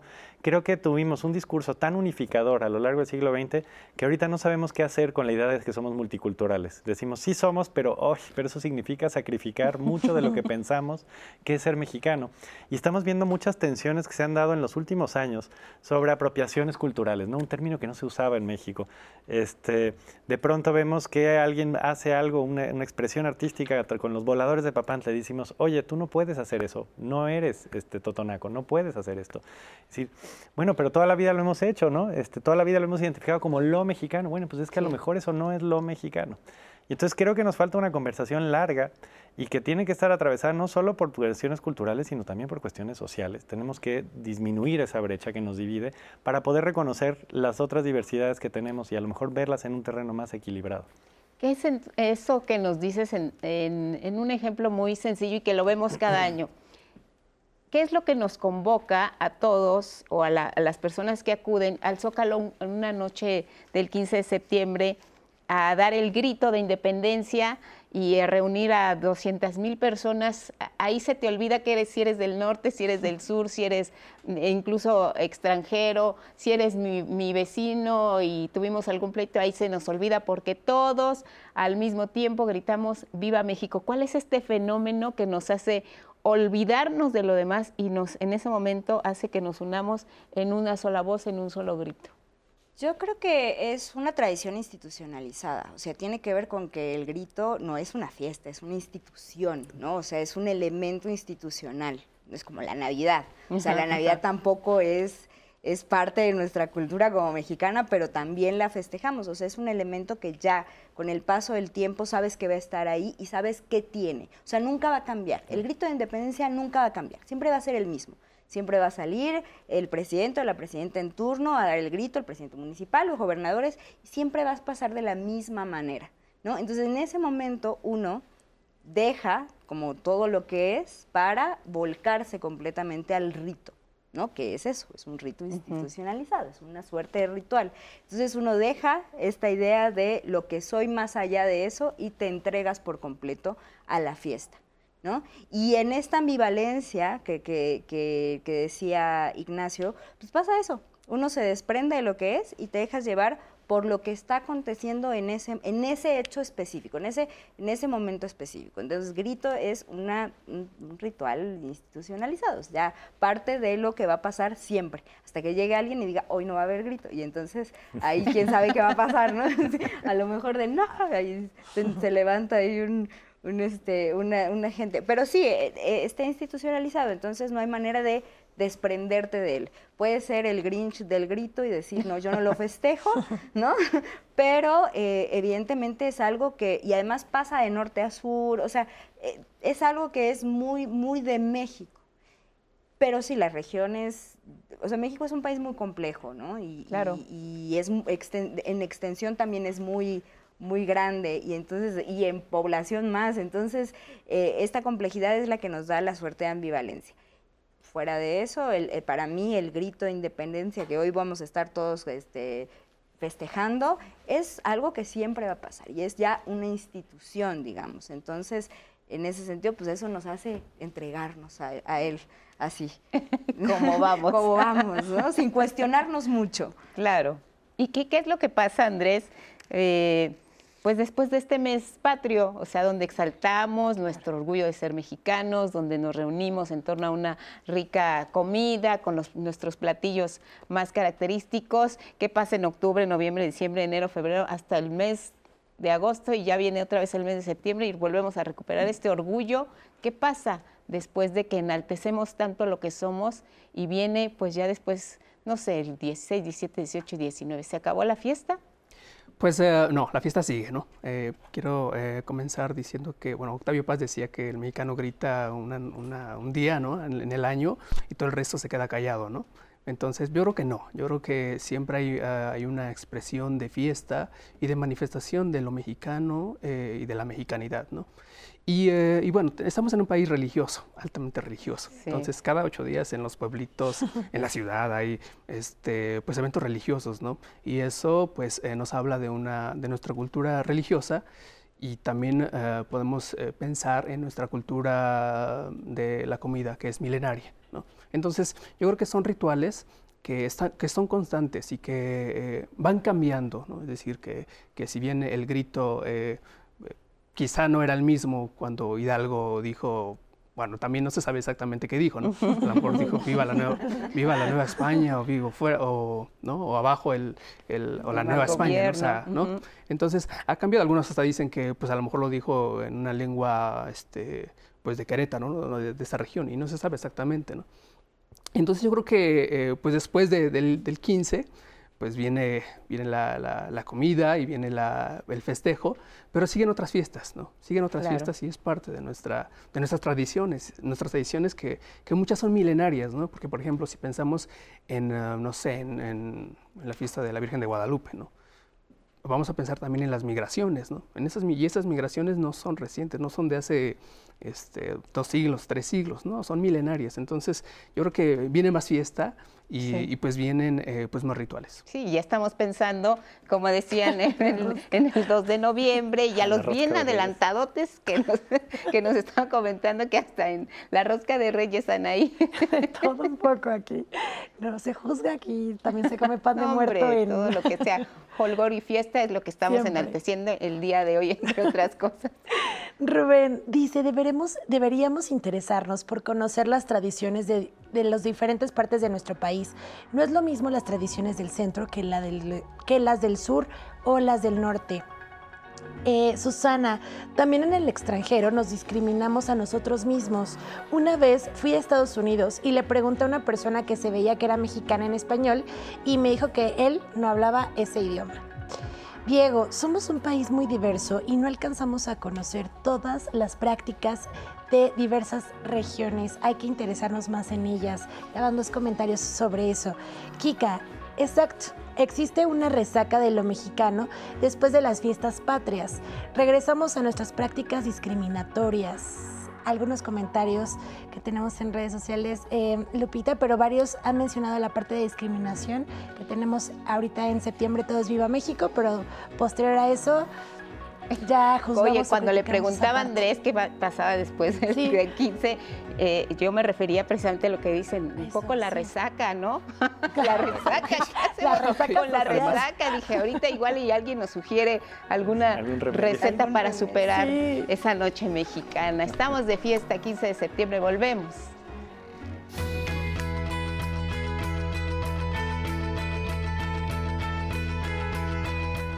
Mexicanidad es pensar y asimilar nuestro peculiar modo de ser con nuestro singular estilo. Justo Sierra, educador y filósofo mexicano.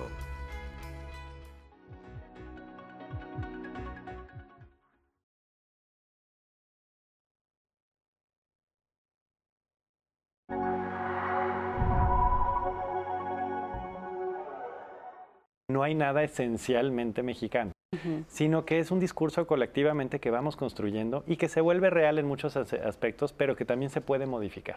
Es un discurso antes que una esencia, antes que una, este, Sí, una, una, característica intrínseca, innata y que uno incluso por haber nacido aquí está obligado a tener esos, esos caracteres porque también eso tiene efectos que pueden llegar a ser muy nocivos. Y esta construcción subjetiva, es decir, colectiva, no, no es individual, es de todos, ¿no? Y de todas. La mexicanidad nace de un proyecto intelectual, pero también político. La gastronomía es probablemente uno de los factores más detonantes en, en, en este, en esta cuestión identitaria, en esto somos. Uh -huh. La música es uno de los rasgos más, más fuertes que tenemos, que nos identifica, ¿no? Un buen mariachi siempre se agradece. México eh, tiene 35, 36 patrimonios, cultura, patrimonios de la humanidad, uh -huh. ¿no? Ahí están los patrimonios culturales, los, los, patrimonios naturales y los mixtos, ¿no? También está la lengua, ¿no? Es decir, claro. cuando alguien escucha a otro mexicano en el, en el, extranjero y dices, ah, claro, es que él habla español y es de México, ¿no?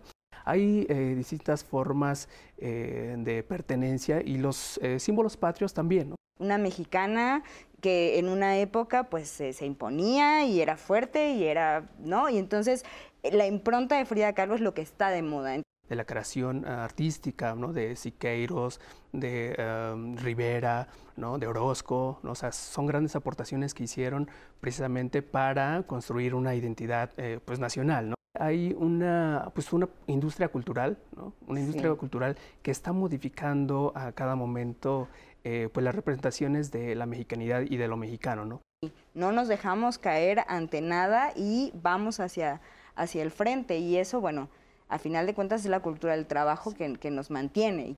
Sí hay una, uh, una idea de que los eh, mexicanos somos trabajadores, pero también uh, pues hay esta idea de la desigualdad social, ¿no? Sí, sí hay una cosa, sí creo que hay una cultura del trabajo, pero de buen ánimo, pues, uh -huh. este, a pesar de la adversidad. ¿Cuál es la nación más feliz del mundo? Uh -huh. Y México siempre está como en segundo, a veces primer lugar. Y sí trabajamos, sí sacamos la casta y sí estamos esperando algo mejor.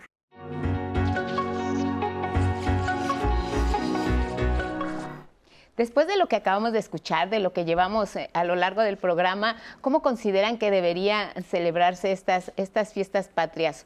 ¿Por dónde tendríamos que empezar a considerar eh, nuestro, nuestra idea que tenemos del 15 de septiembre? Ay, este, yo creo, yo empezaría con lo que dijo Karina, es una institución, entonces hay que vestirnos de institucionalidad y celebrarla como se debe celebrar. Este, pero yo lo que yo lo que haría o lo, o lo que pensaría es, es co conectar con esas cosas que precisamente se, o sea, a ver, se habla mucho orgullo, yo prefiero gusto, yo prefiero como gozo, hay mucho gozo de, de, de, tener estos valores y demás. Y yo diría, bueno, pues si ya estamos en la fiesta y estamos eh, ejecutando este acto institucional, pues ver, tomar, tomar conciencia de justo esos valores que nos hacen estar contentos, que nos ponen eufóricos, que, que nos hacen sentir ese, ese gozo, y ver si podemos hacer algo más con esos que atragantarnos y emborracharnos, este, que no está mal, este, pero, pero yo creo que pueden servir para algo. El nacionalismo es un, mecanismo terrible en muchos sentidos, ¿no? es un arma para la guerra, pero creo que si un nacionalismo que se construye desde lo cívico puede precisamente ayudar a que todo eso que no nos gusta se, se, transforme en algo. Si tenemos un gozo de ser miembros de esta sociedad, pues vamos a mejorar esta sociedad. Entonces, de ahí creo que una buena manera de celebrar el 15 es con, haciéndole honores al pozole y a, y a, los pambazos y demás, y al tequila, y haciéndole honores a la sociedad que estamos disfrutando ser parte de, ¿no? Muy bien. ¿Cómo crees que debería de ser? Sí, me sumo a la, a la, idea de que pues es una fiesta, ¿no? O sea, tampoco nos vamos a agarrar a... Y es una fiesta en donde hay que celebrar. Se celebra algo que, que nos une a todos más allá de lo que, de lo que nos desune, de lo que nos separa, ¿no? Eh, y entonces sí, hay que, hay que celebrarlo. Y sí, hay que, hay, hay que ver este lado positivo que tenemos y yo creo que tenemos muchas o sea, mucha potencialidad como sujetos en esta construcción y en esta nueva construcción de sociedad con los medios de comunicación. O sea, hay que ser parte de lo que yo siempre les digo a mis alumnos en la universidad, es hay que ser críticos, pero ser críticos no es decirle que todo está mal. O sea, eso no es ser críticos. O sea, ser críticos es tener libertad de criterio. Y para tener libertad de criterio hay que entender qué está pasando, ¿no? Y entonces, en, esa, en medida en que podamos entender y, y, reflexionar sobre eso, vamos a ir creciendo como sociedad. Me parece que sí, el 15 de septiembre hay que festejarlo, hay que, este, hay que cantar, hay que dar el grito y, y tratar de, de, de, mirar esto como posibilidades, ¿no? O sea, justo este gozo nos da la, la, posibilidad de al otro día ayudar a alguien, ¿no? Y justo ir desvaneciendo este, bueno, es muy fuerte porque es un cambio cultural que no sé si vamos a poder hacer de la noche a la mañana, de, quitar los elementos discriminatorios de nuestra sociedad y de mirar al otro en, en estas diferencias, ¿no? Acariciar estas diferencias, abrazar estas diferencias y entender que, bueno, como país multicultural, eso implica también asumir al otro como un igual eh, en ese sentido, ¿no? O sea, no como un otro diferente, sino como un otro con el que puedes acercarte, puedes hablar y puedes conectar. Yo haría por ahí. Andrés, ¿cómo crees, después de lo que hemos visto, escuchado y lo que nos han compartido en redes sociales, cómo tendríamos que celebrar estas fiestas patrias? Eh, pues yo creo que tenemos que celebrar en colectivo. Es decir, bueno, también hay gente seguramente que le gusta celebrar de manera individual, ¿no? Pero creo que la colectividad, eh, y creo que eh, lo que decía Karina, a nivel institucional hay mucho que hacer. Es decir, si bien podemos eh, pues comer pozole y tomar tequila, sí, sí, sí, y, después, como decías, la resaca otro día, ¿no? Sí. Pero yo creo que, que, ahí no queda como, como, como todo sobre lo que hay que pensar sobre o cómo hay que celebrar, ¿no? Es decir, hay, que, hay, que, hay mucho que hacer a nivel institucional es decir, cómo hay que reconocer a nuestras, eh, nuestros pueblos, nuestros pueblos originarios, que bueno, también si uno platica con los pueblos originarios, te dicen, bueno, si yo soy originario, tú eres extraterrestre, ¿no? O, de dónde eres, ¿no? claro. O si yo soy originario, tú eres, eh, no eres originario, eres, eres una copia, ¿no? Pero creo que eso, o sea, hay que celebrar, pero creo que hay mucho que hacer a nivel institucional y a nivel Estado. Es decir, hay que reconocer a, minorías indígenas, hay que reconocer a, las mujeres, ¿no? Pareciera que sobre la mexicanidad y sobre lo mexicano no existen las mujeres, ¿no? Y ahora la COPRED acaba de sacar, bueno, en 2020, 2019 no recuerdo, este, cuáles son los grupos más discriminados, ¿no? Y, esta información es sobre la Ciudad de México. Y uno se encuentra que, es, que, es, que son, los grupos más discriminados son este, aquellos que tienen tez morena, eh, las mujeres indígenas y, personas eh, gay. Entonces, yo creo que ahí, por ejemplo, hay mucho que hacer. ¿no? O sea, sí celebramos, pero después vamos a vernos como sociedad. Hay que respetar al otro, ¿no? Al otro no solamente al extranjero, sino al otro que, que está eh, y que está en el país y que, y que, está conviviendo con nosotros y que también es mexicano, ¿no? Y que a lo mejor ni siquiera sabe lo que es mexicano, ¿no? Porque hay que también pensar en en comunidades, en pueblos originarios, pero también en pueblos eh, afromexicanos. O sea, hay, que pensar en gente que, no habla español ¿no? Y, que, no sabe que a lo mejor incluso que le dices indígena o que se llama indígena, ¿no? o, que sea, o, que así se le tipifica. Entonces yo creo que hay que eh, pues, celebrar, sí, pero después viene todo un proceso que creo que tiene que ser colectivo, institucional, pero también familiar, pero también individual. ¿no? o incluso que para muchos de ellos no hay un 15 de septiembre en su calendario y no hay ningún tipo de, motivo, de razón para festejar absolutamente nada, ¿no? Sí, claro. Sí, sí, sí. Eh, hay que tener todo, todo eso muy presente en ahí. Tenemos a Tomás, ¿cómo podemos ser mejores mexicanos? Una pregunta que nos deja eh, para para poderlo poner en el panel. Yo creo que ser ciudadanos responsables, también considerar no conducir con estos tequilitas encima.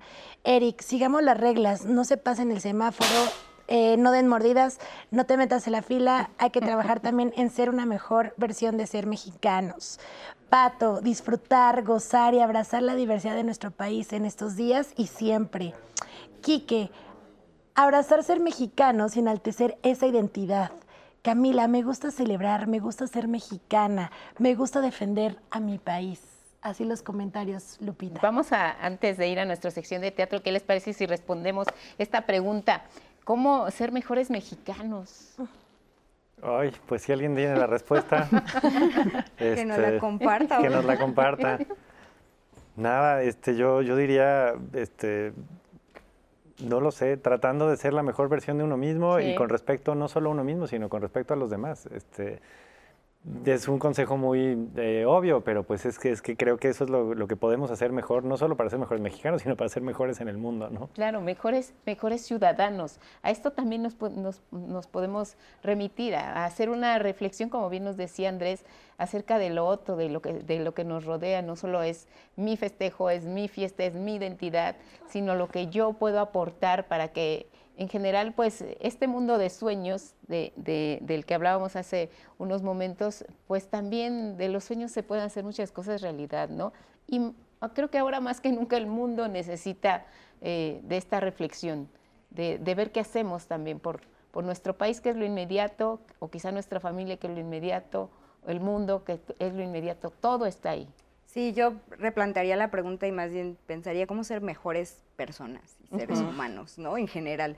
Eh, una de las cosas que yo estoy observando en los jóvenes, por ejemplo, es que tienen ya esta visión apocalíptica en general, ¿no? O sea, los jóvenes entre 20, 19, 20 años ya miran con, con mucha preocupación lo que va a pasar dentro de 30 años. Y entonces están muy preocupados de verdad por hacer acciones, por tener acciones eh, concretas que dentro de 30 años eh, pues impacten de, de manera positiva al mundo, ¿no? Y, y son, yo trabajo con jóvenes mexicanos universitarios y todos están muy preocupados por eso, o sea, es como algo que está en sus relatos y en, y en su reconstrucción de la situación actual muy presente. Y yo retomo eso, ¿no? Porque claro, como las personas mayores ya tenemos una visión menos apocalíptica, porque en realidad tu apocalipsis va a ser la muerte, ¿no? Sí. Para ellos el mundo ya, o sea, tiene que orientarse a eso, ¿no? Y eso tiene implicaciones muy fuertes, por ejemplo, muchas de las chicas ya no quieren tener hijos. O sea, ya dicen, no, hijos no, porque hay un impacto ambiental. Y de hecho así, así lo dicen, hay un impacto ambiental y entonces no quiero eso para el futuro. O no los voy a traer a, a un mundo que está eh, ya en una situación eh, vulnerable, ¿no? Entonces prefiero no. Y, y tiene impactos fuertes. Entonces hay que pensar más bien cómo ser mejores seres humanos para que los chicos este, eh, empiecen a, a modificar eso. Sería, bueno, mi reflexión, ¿no? Todos los días hay algo, algo bueno que hacer o algo mejor que hacer, no sé. Nos dicen, vamos a regresar contigo Andrés, nos dicen en, en cabina que tenemos listo a, a nuestra sección de teatro arriba el telón con Andrés Castuera. Adelante.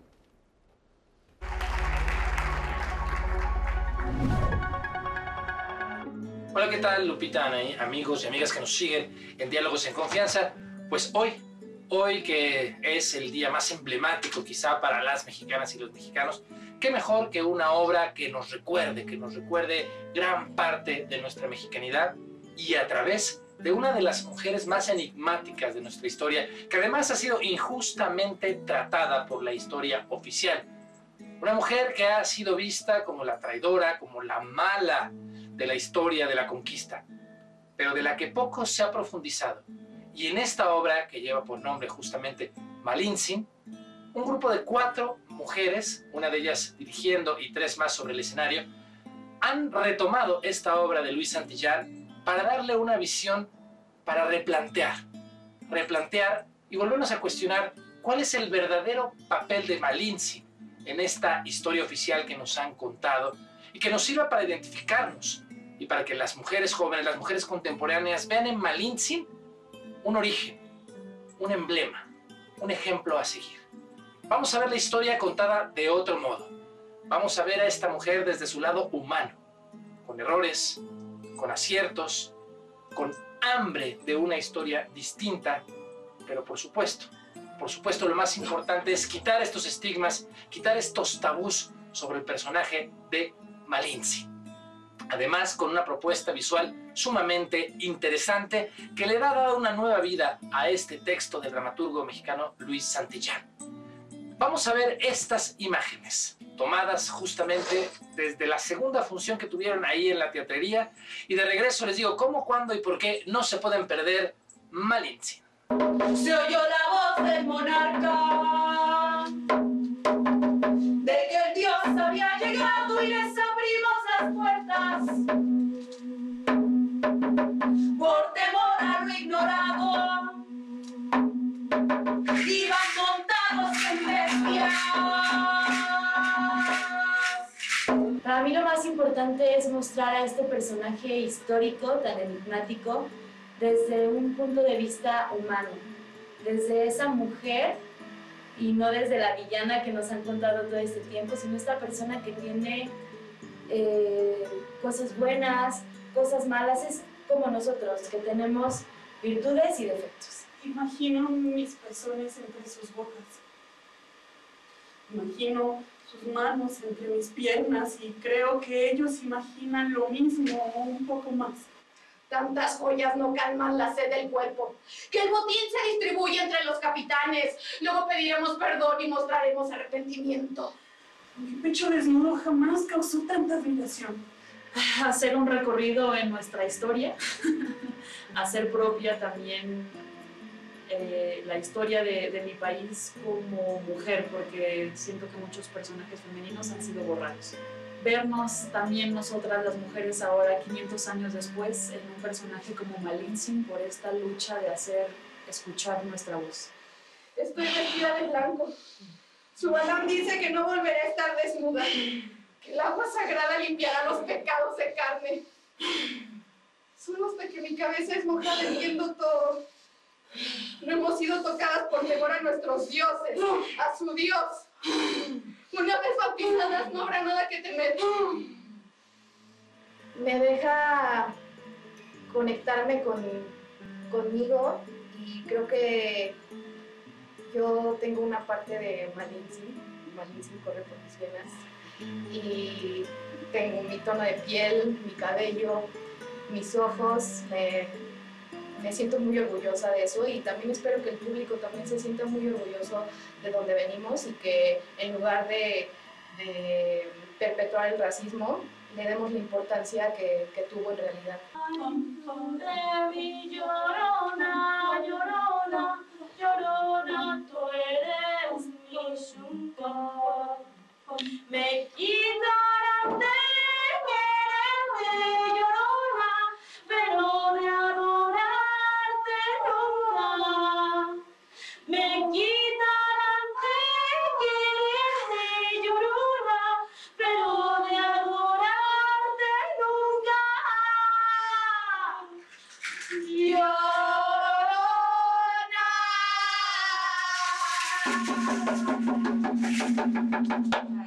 esta curiosidad por, por saber un poco más de este personaje. Siempre sentí que la información que me llegó eh, en la escuela era, era muy poca y muy, pues eso, muy delimitada y yo sentía, digo, en ese momento tal vez no lo, no lo pensaba de esta manera, pero yo sentía que minimizaban el personaje a- y ella participó, ahí estuvo, ¿no? Y bueno, la mujer de Hernán.